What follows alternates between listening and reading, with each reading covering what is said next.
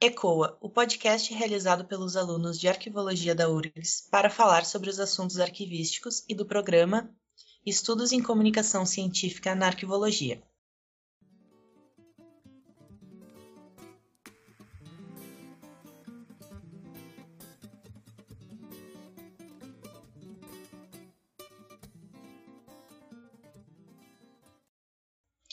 Eu sou a Victoria Firmino e hoje conversarei com a historiadora e arquivista Bruna Michels. Ela é mestre em artes visuais pela Universidade Federal de Minas Gerais e nesse episódio conversaremos sobre a sua pesquisa intitulada O Sistema de Gerenciamento Térmico Climos e o Arquivo Público Mineiro, sua implementação e uso como meio para estabilização climática. Olá, Bruna! Obrigada por participar desse episódio conosco. Gostaria que você pudesse falar um pouco mais sobre você, sobre a sua trajetória e sobre a sua carreira. É, boa noite, Victoria. É, obrigada pela apresentação, obrigada pelo convite. Gostaria de agradecer também à equipe do ECOA, todo mundo que faz parte da, da equipe. Agradecer a Leolíbia por, por ter entrado em contato. E é isso, um prazer estar aqui conversando com vocês. É, Sobre a sua primeira pergunta, né, Victoria, um pouquinho da minha, da minha trajetória. Bom, eu sou catarinense, fiz a minha primeira formação na Federal de Santa Catarina, em História. É, logo em seguida, eu iniciei no curso de Arquivologia. Durante esse percurso do curso de História e do curso de Arquivologia, é, eu, eu estagiei basicamente em instituições de preservação, museus ou é, fundações culturais, né? Uh, porque eu já tinha desde o início esse interesse pela preservação, por documentos, por restauração. É, entrei no curso de história já pensando sobre isso, não sabendo exatamente, né, como é que seria a área de trabalho, mas já tinha dentro de mim essa vontade de trabalhar com preservação de alguma forma. Então todo o meu percurso foi voltado para preservação documental. Durante um bom tempo, eu fui estagiária do Ateliê de Conservação e Restauração de Bens Culturais Móveis, o ATECOR, que fica dentro da Fundação Catarinense de Cultura. Fiquei lá durante pouco mais de quatro anos e lá eu pude ter as minhas primeiras experiências né, com conservação e restauro, principalmente de papel, que era o que eu mais gostava, mas também passei por outras, outros suportes. É, e pensando sempre a preservação deles e não só a, o restauro, né? É, depois que eu concluí o meu, a primeira graduação, como eu falei, graduação em História, é, eu tive o interesse de fazer minha segunda graduação em Conservação e Restauro. Inclusive, só um parênteses, eu, eu vim a Minas Gerais na minha primeira graduação, fiz mobilidade acadêmica, fiz algumas disciplinas do curso de conservação e restauro da UFMG. É, mas concluindo a graduação em História, eu acabei não né, indo por esse caminho, por algumas questões da vida, e acabei continuando em Santa Catarina e então ingressei na, na arquivologia. É, só que então, na, na metade da, da graduação em arquivologia, eu resolvi que eu ia, já que eu não tinha seguido o caminho né, de fazer graduação em, em conservação e restauro, eu ia fazer meu mestrado em Minas. Então, me organizei para isso, pedi transferência do meu curso é, de, da Federal de Santa Catarina para a Federal de Minas.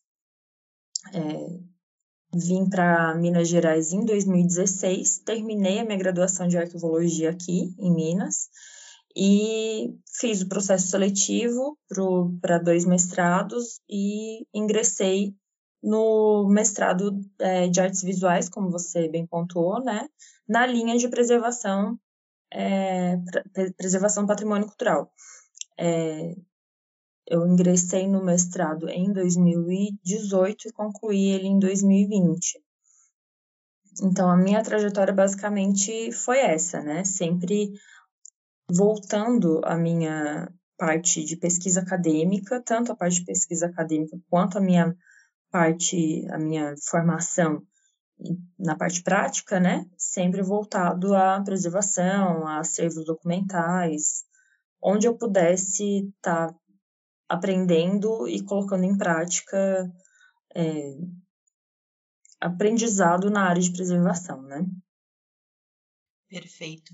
E como que surgiu esse o interesse por essa área de preservação? Foi pelos teus estágios ou alguma outra coisa externa?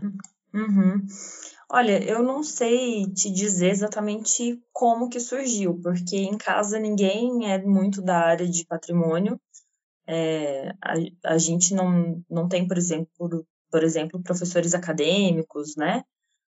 Mas eu sempre gostei de ver essa transformação do suporte, de algo que tem algum problema, né, de rasgo, um documento que está com rasgo, ou de um objeto que está com alguma parte quebrada, para é, tornar aquele suporte, tornar ele ter, ter novamente uma forma né, íntegra, e permanecer de uma forma íntegra. Sempre gostei disso, assim, não sei te dizer exatamente porque adorava fuçar nas coisas dos meus avós, porque a família gostava de guardar muita coisa também, sabe, Victoria? Então, é, assim, né, uma família que veio de um processo de muita escassez, os meus avós trabalharam na roça, os meus tios também, minha mãe, então sempre guardavam tudo porque não sabiam quando iam poder, iam precisar, né? Então, tinha muita coisa, assim, na casa dos meus avós, sempre gostei de mexer com coisa antiga, sabe? Sempre, sempre adorei. E talvez daí, assim, porque em termos de formação acadêmica não tinha ninguém nessa, né, nessa linha, assim, ninguém caminhou por esse lado, não. E daí depois, no colégio, assim, é, a gente teve também algumas forma, é, não é formação, mas orientação para futuro profissional, sabe? Aqueles testes que a gente faz e tal. Então, deu humanas, Sempre gostei de história no colégio, sempre fui interessada por essa área, era a disciplina que eu mais gostava, mais me dedicava, tinha as melhores notas, sempre história. E naquela época, né, naquela época, não tinha graduação em restauro, né? Talvez se eu tivesse ingressado na minha primeira graduação, já vendo a, a graduação em restauro, teria, né, teria feito outro percurso, com certeza. Mas não tinha ainda, porque eu entrei na faculdade em 2007. E a primeira graduação no país foi a de 2009 aqui na UFMG, né? Que foi a era uma especialização desde a década de 80 na, aqui na Federal de Minas Gerais. É, e em 2009, com alguns programas do Reúne, outros cursos surgiram e tal, e a graduação em conservação e restauro surgiu nessa época aqui na Federal. Depois surgiram outras, né, e tal, mas a primeira foi aqui. E então eu já estava na metade da graduação em história, né, de 2007 para 2009. Foi na época que eu pedi a mobilidade acadêmica. Na verdade, um pouquinho depois. Eu vim para cá em 2011, fiz um semestre aqui em 2011 e voltei para terminar a minha graduação, que eu estava praticamente no último ano, assim, mas pedi a mobilidade. E e daí foi isso. Descobri a graduação, me apaixonei e fui seguindo né, nessa área. Mas me antes mesmo da mobilidade, eu já fazia estágios na área assim, de preservação. E eu entrei, por exemplo, no Atecor, nesse estágio que foi minha formação para a vida lá, né, no, no Atecor. É, porque eu, eu era estagiária de um outro setor na univers, de um setor na universidade e eles fizeram uma um colóquio, o primeiro colóquio internacional de cultura soriana, enfim. E daí o pessoal do IFAM foi falar no colóquio. Aí eu, eu, entrei em contato com o arquiteto que fez a palestra lá e tal. Falei, gente, tem o IFAM. Essa coisa assim, né? Tu tá dentro da graduação, vai fuçando no, nos lugares que você gostaria de estagiar, dos assuntos que te interessam e tal. Tinha o IFAM, lia as coisas do IFAM, do site, e, e procurava sempre estar atenta ao que o IFAM estava né, é, divulgando. E daí, quando eu tive contato com um arquiteto do IFAM, que, né, para mim era wow, eu falei, olha, você não conhece nada de formação em restauração e tal, não sei o quê. Aí ele me apresentou o Atecor e eu daí continuei a formação, me aprofundei, né, na, nas leituras a respeito de preservação e assim foi. Mas o meu interesse surgiu meio de, do nada, assim, digamos, né? Eu sei que as coisas não as coisas não surgem do nada, mas não houve uma não tive pais que fossem restauradores, por exemplo, né? Esse tipo de coisa. Sim, é, eu também também faço parte desse grupo que é? veio parar aqui por acaso. é, antes de entrar no tema da tua pesquisa, eu gostaria que tu falasse um pouco sobre preservação documental e as áreas de atuação. Certo. Bom, eu, eu entendo que as áreas de atuação para preservação documental são muito amplas, né? Porque uh, todas as instituições deveriam pensar sobre preservação documental, né? Desde as que trabalham com é, numa atuação mais cultural, de, até as que são administrativas, basicamente, né? É, as pessoas se dedicam muito pouco a isso, né? E a gente apesar de hoje em dia a gente também estar tá numa era digital que cresce cada vez mais, e, enfim, né? É, a atuação profissional do arquivista e a importância da preservação documental, acho que ela é muito ampla, sabe, Victoria? É, porque a preservação, ela é ah, algo que vai de ações micro para ações macro, né? Não é só uma questão de, ah, porque é um é um museu e precisa da documentação preservada, a documentação da, de uma obra específica e tal. Não é só isso, é, como é que eu vou te dizer? São ações do dia a dia, né? E são ações micro no sentido é, tirar um, um, um clips enferrujado, tirar um grampo, não usar, na verdade, esses elementos, né, num documento.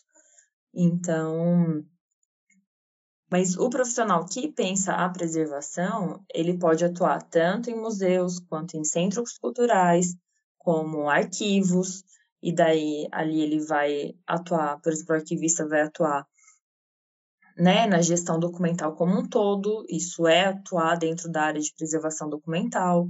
É, a própria área de consultoria né, privada, o arquivista precisa tá, ter formação para indicar a, a, melhor guarda documental para uma empresa, melhor tipo de caixa, esse tipo de coisa que também é atuar na preservação do documento, né, da orientação adequada para que é, sejam retirados determinados tipos de elemento, grampo, clipes, não utilizar fita, essas coisas que é, com o tempo, podem prejudicar o documento. Então, é, como eu comentei antes, Victoria, a área de preservação, acho que ela é muito ampla, né? A, o profissional, o arquivista que vai atuar, por exemplo, com preservação, ele, ele vai ter um, várias formas de atuar com isso, né? Como é que eu vou dizer? É, é, é uma dorzinha minha enquanto arquivista, sabe, enquanto historiadora. Apesar de ser uma área extremamente necessária dentro da arquivologia, né, todas as instituições que têm arquivista deveriam pensar também na preservação dos documentos, ela é muito pouco valorizada, ela não acontece da forma adequada, as pessoas têm pouco interesse nisso, né, por exemplo, um, dentro de uma empresa, a parte de preservação documental é uma das que menos pesa, eu acho, para eles. Eles querem é digitalizar tudo, botar em sistema para ser ágil, para recuperar a informação rapidamente. E é isso. Eles não estão preocupados se vai estar tá pegando, as caixas vão estar tá pegando poeira, se está acondicionado da forma adequada, se está pegando sol naquela janela, se o espaço tem é, perigo de ser inundado, por exemplo. Se é uma região de inundação frequente. É, mas apesar da gente ter muita área de atuação, a gente não tem mercado, entendeu? Não tem mercado. As pessoas que eu conheço que trabalham com preservação ou que se formaram em restauração, por exemplo, é, mas quem trabalha com conservação e restauro, por exemplo, não tem área de não tem mercado de trabalho, sabe? E aí? É, como eu estava falando antes, Victoria, a, apesar da gente ter muita. A gente tem uma gama variada de de área de trabalho, né, para atuar, é, infelizmente a preservação não é valorizada como deveria dentro dessas áreas, eu vejo, sabe? É, preservação dentro do arquivo nunca vai ser uma prioridade, a menos que seja um arquivo histórico, por exemplo. E então, às vezes, fica complicado, né? A gente querer atuar numa, numa determinada área que não é valorizada.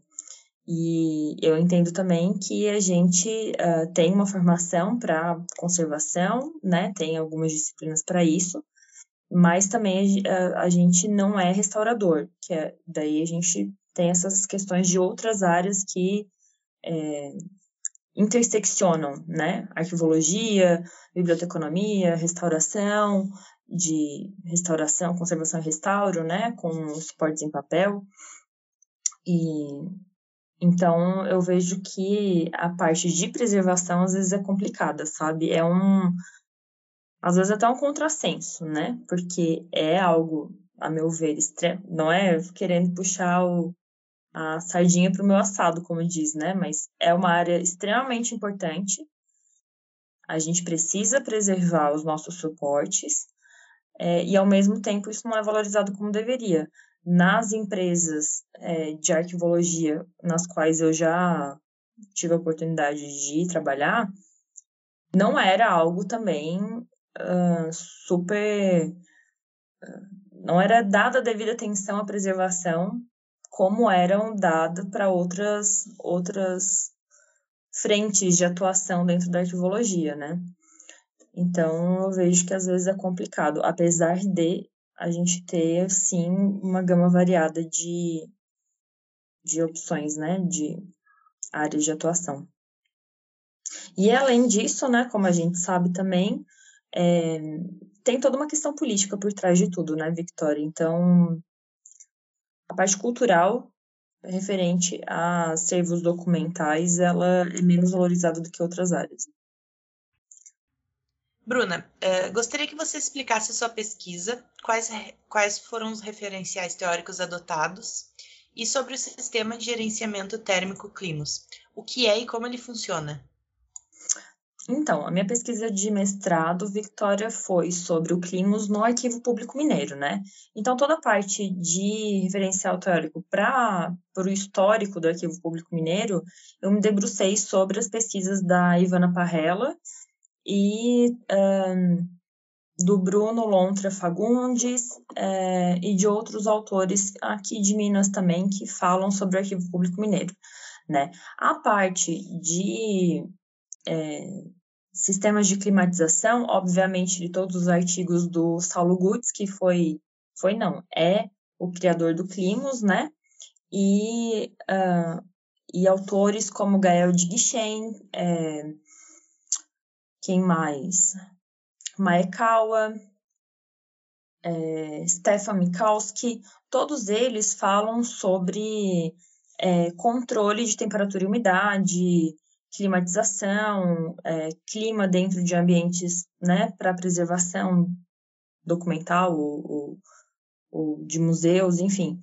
É, mas me debrucei sobre esses autores é, para tentar compreender né, a, a importância da climatização, a importância do controle climático para ambientes de preservação. O Climos, ele faz isso. O Climos é um sistema, como eu já mencionei, criado pelo Saulo Gutz, que é um engenheiro da Universidade Federal de Santa Catarina, que pensou esse sistema para que uh, a gente tivesse um controle climático dentro de um arquivo, por exemplo, ou dentro de uma sala de exposição, é, sem que a gente precisasse ir lá fazer medição todos os dias de temperatura e umidade e daí controlar isso de forma é, manual, né? É um sistema automatizado para que a gente não precise lá ficar fazendo isso, né, todo dia. É, além disso, ele pensou em é, algumas uh, contribuições a mais, por exemplo, o próprio sistema, além do básico, né, que seria dar gráfico a respeito da, desse controle de temperatura e umidade, mas uh, o sistema também indicaria a indicaria qual, uh, quais janelas, por exemplo, deveriam ser abertas ou fechadas ao longo do dia, considerando a, o posicionamento solar, né, onde que tem maior incidência de sol, ou seja, onde vai aumentar a temperatura naquele ambiente. Então, o sistema também indicaria isso, né, abertura e fechamento de janelas. E, além disso, é um sistema que ele pensa a, o controle de umidade, é, como é que eu vou te explicar? Juntamente com o controle de temperatura, sem que uh, o controle de temperatura torne o ambiente seco. Porque, por exemplo, ele não é um ar-condicionado, tá? A gente pensa, ah, vou instalar um ar-condicionado no meu arquivo e tá tudo certo. O problema é que a gente tem um controle de temperatura com ar-condicionado, só que a gente não tem um controle de umidade com ele, porque o ar-condicionado ele retira a umidade do ambiente, certo? Por isso que a gente vê lá pingando, né, a aguinha lá do lado de fora do, da sala onde tem um ar-condicionado. Então, o Climos pensa os dois fatores juntos, né? Tanto o controle de temperatura quanto o controle de umidade. E uh, o Saulo pensou num sistema de insuflamento de ar também, junto com o Climos ele foi aprimorando, né? Ele fez um sistema mais simples, depois foi aprimorando esse sistema, acrescentando uma outra característica, mais, enfim, o insuflamento de ar também é uma das, uma das melhorias do sistema, uh, onde ele pegaria o ar de, da rua, né, do, do ambiente externo, não da rua, mas do ambiente externo, filtraria para poder inserir nesse ambiente de guarda. Então, não é qualquer ar também, né? E o Saulo um, implementou o Climos em algumas instituições, assim. Uh, é até outro contra, é um contrassenso, até assim, porque, por exemplo, em Santa Catarina, onde uh, né, ele é professor da Federal de Santa Catarina, até tem poucas instituições que usam o, o Climos, sabe? Ele foi muito bem recebido aqui em Minas. Várias instituições públicas e privadas é, instalaram o Climos e é, estão né, com o Climos até hoje, que é o, é o exemplo do Arquivo Público Mineiro, que foi o meu objeto de, de pesquisa, né? Aí, uh, o que eu fiz né, na dissertação, só para dar um panorama geral para o pessoal, fiz esse, o histórico lógico da instituição, um histórico da preservação, uh, como a preservação foi pensada no, no Arquivo Público Mineiro, né, ao longo da trajetória do arquivo, é, e como o clima está hoje lá, né, quando ele foi instalado, uh, quais foram as atualizações que ele recebeu e, e qual e como que ele estaria hoje. Eu tive um pouco de dificuldade de desenvolver essa última parte no arquivo porque uh, eu tive pouco poucas fontes da medição de, de temperatura e umidade ao longo do, do período em que o clima está instalado lá. Então essa parte ficou um assim gostaria de ter desenvolvido ela melhor mas fiquei devendo assim em, em alguns aspectos, aspectos nessa última parte, né? Mas a intenção era ter feito também esse antes e depois, por exemplo, né? Como que era a, o controle de temperatura e umidade, como eram os espaços de guarda no Arquivo Público Mineiro antes e depois da instalação do Climax. Então, teve esse, essa questão, né? Uh, por ser também uma instituição pública, a gente se depara com a, instala com a, necessidade de desenvolvimento de projetos, né, para a gente poder ter esses sistemas ou aprimoramentos ou melhorias, né, no, no arquivo. Nem sempre eles conseguem dar conta de fazer toda a, a parte de manutenção, por exemplo, desses equipamentos, só com dinheiro, né, do próprio arquivo. Então, eles submetem vários projetos. E nem sempre tem projeto também que se encaixe com, por exemplo, é, atualização de sistema, né, de um sistema de climatização, enfim. Então, em alguns momentos houve esse problema também no arquivo público, né? É, porque é um sistema que precisa ser passar por uma, manutenção frequente.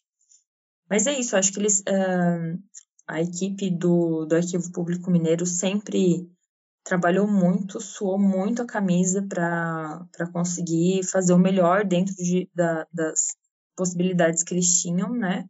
E com muita garra eles conseguiram manter o Climos até hoje lá. Ele passou por uma última atualização agora, enquanto eu estava fazendo mestrado, inclusive.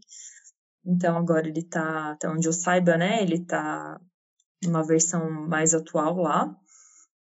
E, e é isso. Ele, o que mais você, desculpa, o que mais você gostaria de saber sobre a dissertação? Assim, a estrutura dela é essa, né? E como que como se deu a implementação desse sistema no arquivo público? O Climos foi é, instalado no Arquivo Público Mineiro por meio de um projeto é, é, submetido pela Associação de Amigos ao BNDES. Na primeira etapa, o BNDES, é, né, com o BNDES, foi reformado o primeiro andar do, do prédio anexo ao Arquivo Público Mineiro, e daí na segunda etapa foi feito a reforma dos demais andares e daí a instalação do Climos no arquivo público. Ele veio nessa segunda etapa, tá? E depois ele teve uma terceira o arquivo público teve submeteu um terceiro projeto e daí teve uma atualização do Climos nesse terceiro projeto de revitalização do, da instituição, né? Então foram essas três etapas onde o Climos foi instalado na segunda na segunda etapa do, dos projetos submetidos ao BNDES. Você acredita que a instalação do Climos é fundamental para a preservação documental? ele não é a única forma, né, Victoria? É, claro que a gente tem um sistema que possibilite que a gente tenha todos os dados ali num, num software, né? É, que nos dê o acompanhamento em tempo real do, de como está o clima dentro daquele espaço de guarda, é ideal, é maravilhoso, né? Só que a gente sabe das dificuldades financeiras das instituições. Então, eu diria que não é a única forma, né? A gente pode trabalhar com, instru com instrumentos bem mais simples e também é, conseguir fazer o acompanhamento e manter a preservação dos acervos, né? Fazer acompanhamento de é, acompanhamento climático, né? Dos acervos e manter a preserva é, manter esses acervos preservados. Mas o Climos é maravilhoso nesse sentido, né?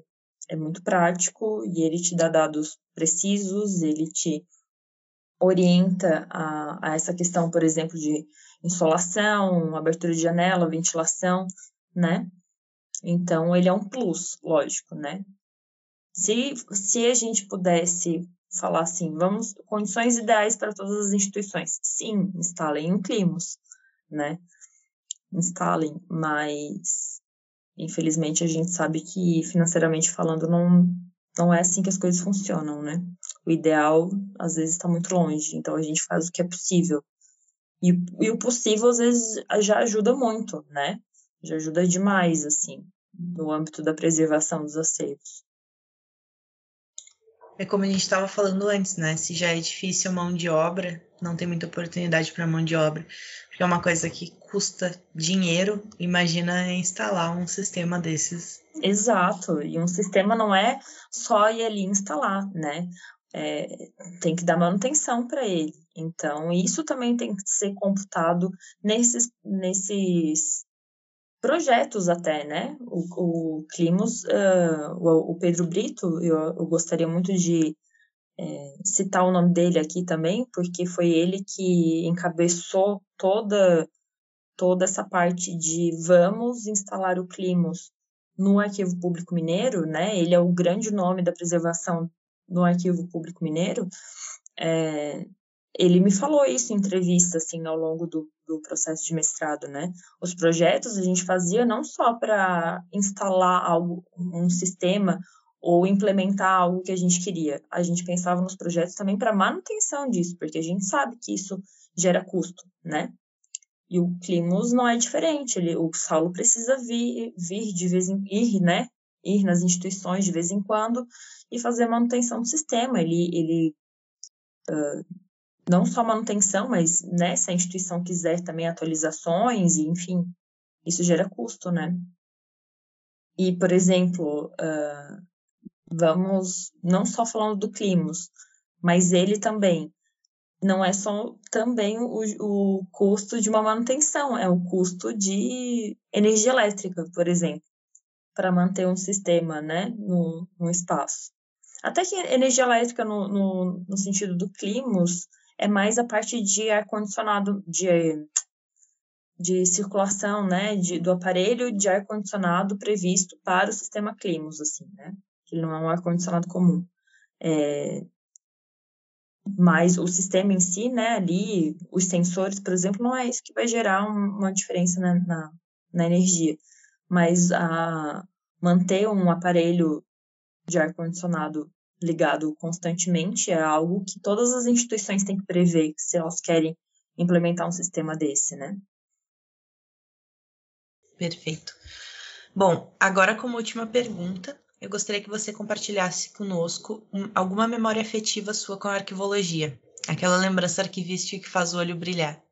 Então, Victoria, pensando aqui nas minhas memórias afetivas, é, eu lembro que uma vez, olhando álbuns e álbuns de fotos antigos em casa e caixas com fotografias, né, documentos antigos em casa assim com a minha mãe, nós achamos uma, uma foto da família do meu pai é, e ela estava aderida num papel cartão que já tinha vários pontos assim de oxidação, né? É, a foto estava muito íntegra, estava perfeita, assim, uma foto preto e branco. Aquelas fotos antigas de família que, né, não, não existia, não tinha câmera fotográfica como a gente tem hoje, e daí o fotógrafo, assim, uma vez por ano lá no interior do interior, onde eles moravam, e daí todo mundo põe a melhor roupa, né? Quem, às vezes a criança já tinha dois anos, não tinha uma foto ainda, daí bate a foto da criança, bate a foto dos irmãos, dos irmãos e, e não sei mais quem, né? Fotos de batizado, às vezes eram eram feitas nessa época, né? Nesse época, não, perdão, nesse momento, assim, a criança já tinha sido batizada, mas ele botava uma roupinha, né, para ter o registro. E, e daí a gente olhando esses álbuns, esses, essas caixas com documentos, é, a gente encontrou essa foto da família do meu pai todo, meu avô, minha avó e todos os irmãos, assim, é, nesse papel cartão, assim, não foi feito, na época eu lembro que eu não fiz nada, né, porque não tinha, obviamente, não tinha expertise para nada naquele momento, mas eu lembro muito bem desse papel cartão oxidado, cheio de pontinhos já, né? E, e pensando assim, nossa, isso daqui é algo muito importante, essa fotografia, esse documento, né, fotográfico, é, é um registro muito importante da família do meu pai. Essa acho que é a minha primeira lembrança afetiva com a arquivologia, com com documentos e com a preservação deles. Depois a Leolívia vai me zoar, vai dizer, tu chorou quando ela falou isso, né? Mas eu achei muito bonito. Ai, que lindo, obrigada. Mas você não chorou. Eu vou falar, não, não Vitória não chorou. Hoje estou equilibrada. Mas é, é uma lembrança muito linda, assim. Uma outra aproveitando um, um plus, assim, eu lembro que. Mas eu, eu, pensei na fotografia por, por mais por ser mais próximo assim do que a gente está conversando sobre documento, né, e tal. Mas eu lembro, olha só, eu era tipo, sei lá, seis, sete anos assim, e nós tínhamos uma, ainda tem, certo, lá em casa guardado em algum lugar, um menino Jesus de gesso é, que era o único enfeite de Natal que a gente tinha, assim, era o Menino Jesus. A gente não tinha aquele presépio que todo mundo tem, né? Tipo, Jesus, Maria, Estrelinha, os boizinhos, assim. A, era a única peça, assim, daí minha mãe enfeitava com... Pegava aquelas pinhas, assim, botava barba de velho, fazia aquele enfeite de Natal. Mas da, dos personagens era só o Menino Jesus, de gesso. E eu lembro que ele quebrou o nariz. Por algum motivo caiu, quebrou o nariz. E eu lembro de eu tentando arrumar aquele menino Jesus, entendeu? Como ele era de gesso, é, se molhasse, derretia, assim, né? Dava, assim, não era fácil, mas ele desgastava. Eu taquei o menino Jesus embaixo d'água, assim, ó, pra, pra tentar moldar de novo aquele nariz que tinha quebrado, entendeu? Eu lembro disso, eu era muito pequena. Foi antes ainda da, dessa memória da foto. Mas eu lembro, assim, da minha necessidade de querer arrumar o nariz, porque imagina, o menino Jesus não podia ficar com o nariz quebrado, né? Como é que a gente ia ter o menino Jesus pro Natal seguinte, com ele com o nariz quebrado? Desde, desde muito pequena, querendo arrumar é, as coisas. Arrumar. E de verdade, assim, aquela pergunta que você me fez sobre de onde veio, cara, eu não sei, assim, realmente não sei. Eu sempre tive esse gosto por arrumar as coisas. E não sei de onde veio. Minha mãe não gosta dessas coisas, minha mãe odeia papel, pra ter noção. Minha mãe odeia. Agora, quem organiza os documentos em casa sou eu, porque, assim, minha mãe odeia papel, então, não sei. É algo em mim, assim. Ninguém na tua família é arquivista também? Não trabalham com documentação? Não. Nada. Nem Ninguém. ficam arrumando livro na estante também, para você ser técnico não, de. Não, ah. técnica.